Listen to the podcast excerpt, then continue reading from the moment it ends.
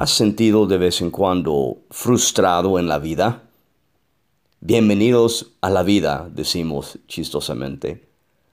Imagínate que tu vida es como una botella de agua de 500 mililitros, lleno de capacidad, lleno de don, lleno de habilidad, y estás tratando de derramar lo que tú tienes en la vida de otras personas y su vida es como de un vasecito de 10 mililitros. Ahora entiendes por qué la frustración.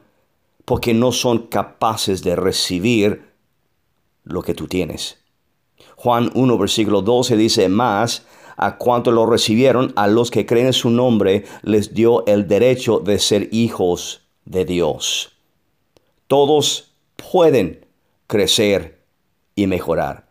Pero no todos tienen la disposición para crecer. Tú no te frustras.